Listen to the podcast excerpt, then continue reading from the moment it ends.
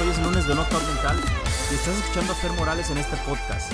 Este podcast destinado a solo ayudarte a mantenerte en la zona mental del éxito. Vas empezando un negocio y te das cuenta que no eres el único en el mercado. ¡Qué sorpresa! Te ha pasado, lo sé y me ha pasado a mí también. A todos nos pasa. Es muy común que al iniciar un negocio pienses que eres el único que está haciendo el trabajo que estás haciendo. El único en el mercado que ofrece el producto que traes. El único que cree que eres la última Coca-Cola en el desierto, pero que apenas sales a venderlo y te das cuenta que ya existen o existían hace años personas haciendo lo mismo que tú. Te ha pasado, lo sé. Apenas andas viendo comprar un carro nuevo y andas comprando y comparando y viendo si te vas a animar o no. Y algunas ocasiones lo ves por la calle, muy a la larga. Pero en el momento que lo compras y en el momento que vas por él y lo sacas de la agencia o te lo entrega algún amigo o la persona a quien se lo compraste, lo empiezas a ver por todos lados de diferentes colores y sabores. Tranquilo, esto es el mundo. En el mundo hay muchísimas cosas iguales que las que tú tienes.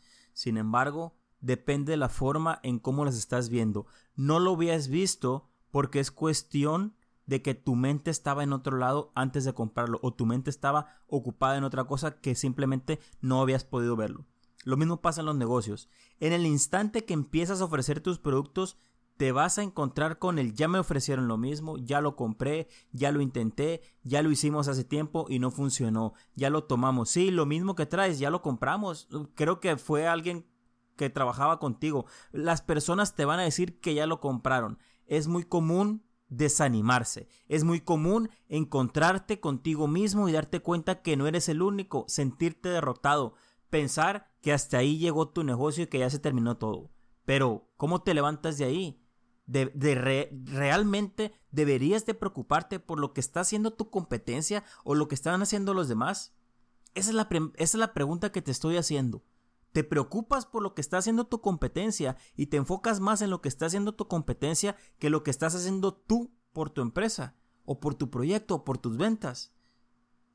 En el momento en que te empiezas a preocupar más por los demás, estás dejando de invertir energía en ti, tiempo, inteligencia en tu producto.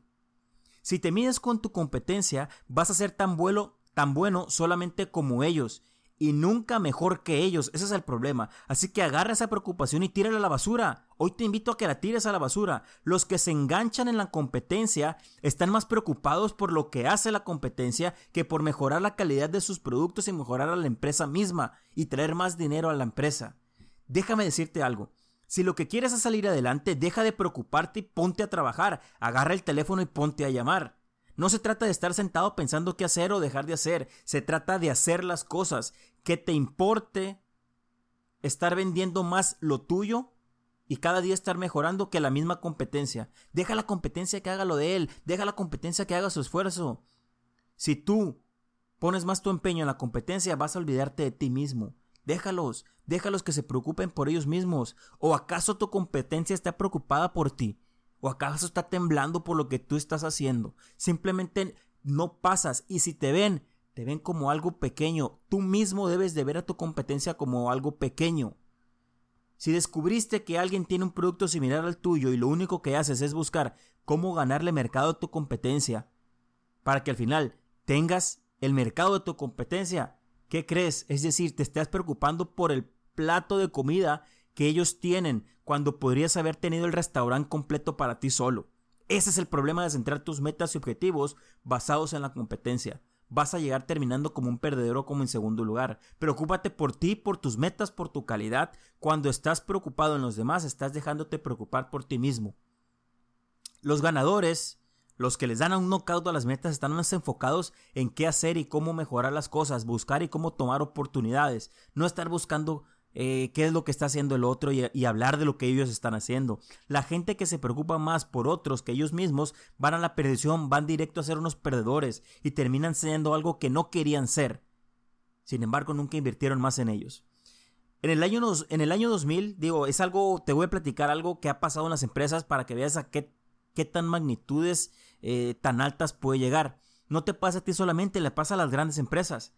Por allá en el año 2000 el, fundador de Netflix se acercó a Blockbuster, probablemente ya hayas escuchado esto, ¿no? Le propuso trabajar en un nuevo modelo de negocio en el cual se alquilaban los videos, los videos de, no de no manera presencial, sino que a través de otra forma. ¿Qué crees que hizo Blockbuster? Se rió de la propuesta de Netflix y le pidió que se fuera de su oficina. Simplemente es, lárgate de aquí, no me interesa. Ven, ya sabemos cómo terminó esta historia. Blockbuster al día de hoy quebró. Una de las empresas más grandes de renta de, DVDs, de Blu-ray, de VHS, como le quieras llamar, quebró. ¿Por qué? Porque simplemente no buscó cómo mejorar. Netflix era una pequeña empresa relativamente hace por allá eh, ya casi 18 años. Tenía apenas 3 años del mercado cuando se acercó a Blockbuster y le ofreció este negocio. Era un modelo totalmente diferente. El pago por una suscripción que te otorgaba una cantidad delimitada para ver películas eh, simplemente no, era una renta, era una suscripción, ¿no? Ellos lo recibían de manera online o por correo postal. Básicamente era un modelo nuevo de negocio. Se podía hacer el pedido desde tu casa y no había penalidades para hacer ningún tipo de, de pedidos o devolverlos fuera de tiempo.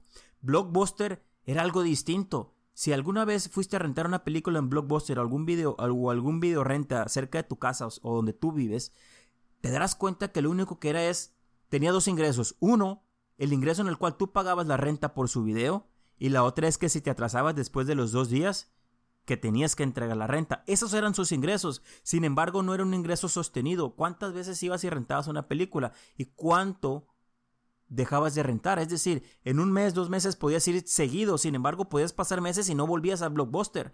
Era la diferencia de negocio que Blockbuster no vio. ¿Por qué? Porque se sentía el rey. Pensó que era el único y el único que no tiene competencia y dejó de buscar cómo mejorar. Para ellos, los de Netflix, ¿sí? Estaban locos. Ey, esto no es negocio, estás mal, estás loco. No eres, no eres competencia. No había forma de hacer dinero. Si, oye, ¿cómo vas a hacer dinero si la gente no te está rentando por la gran cantidad de películas y además no estás cobrando si te la entregan tarde? Ese fue el problema. Estaba tan enfrascado Blockbuster en este modelo de negocio que lo llegó a la quiebra. Muchos casos existen como estos. Kodak, que fue la primera empresa en tener una cámara digital, ¿sí? Pero le desechó porque no le servía. Simplemente porque no había hacer, hacer dinero de una manera que ellos conocieran. ¿Qué fue lo que pasó? Sí, se enfrascaron vendiendo los rollos de película y hacer el papel de revelado. Pues bien, pues ya ni siquiera se, necesita eso. Ya tenemos las cámaras digitales y la mayoría de las cosas son cámaras digitales o lo imprimimos en papel. Se enfrascaron y no mejoraron. ¿Te acuerdas del, del correo que utilizabas hace 5 o 10 años? Hotmail. Incluso algunos de ustedes todavía lo siguen necesitando. Hotmail fue superado por Gmail. Hotmail, la empresa, yo considero que para mí Hotmail y Yahoo fueron de las primeras empresas que yo saqué un correo electrónico y pensé que iban a ser para siempre. Sin embargo, no todo es para siempre si te quedas enfrascado y te quedas pensando en la competencia solamente en lugar de mejorar. Gmail fue superado. Gmail, perdón, superó por mucho a Hotmail. Hotmail no renovó su interfaz. Hotmail no renovó la manera en cómo tú ves tus correos, ni siquiera aumentó la capacidad que tenías para almacenar correos. ¿Y qué fue lo que pasó? Fue relevado por Gmail. Hay muchas empresas que son así. Amazon, ¿sí? Amazon, la grande de las ventas, ha quebrado a muchísimas empresas que vendían otras cosas. Toys R Us dejó de vender juguetes. ¿Por qué? Porque el juguete ahora en líneas es, es la manera de comprar no se renovó, no mejoró sus maneras de comercializar en Internet y fue superado por la calidad de servicio y entrega de Amazon y la facilidad de compra. Si estás enfrascado en buscar pretextos para estar enfocado en tu competencia y quitarle la parte que tu competencia tiene, estás perdiendo el tiempo. Ve a tu competencia como una forma de ver su producto y mejorarlo y superarlo pero superarte a ti mismo también en el proceso. El problema de no superarnos a nosotros mismos es que solamente estamos compitiendo con una persona cuando en el mercado hay miles haciendo lo mismo que tú. Hay muchos comercializando lo mismo que tú. No te creas el único. Ese es el problema, no te creas el único. Mientras tú estás durmiendo, mientras tú estás descansando, mientras tú estás viendo la competencia, otros están haciendo, están haciendo lo imposible por ganar y ser el número uno.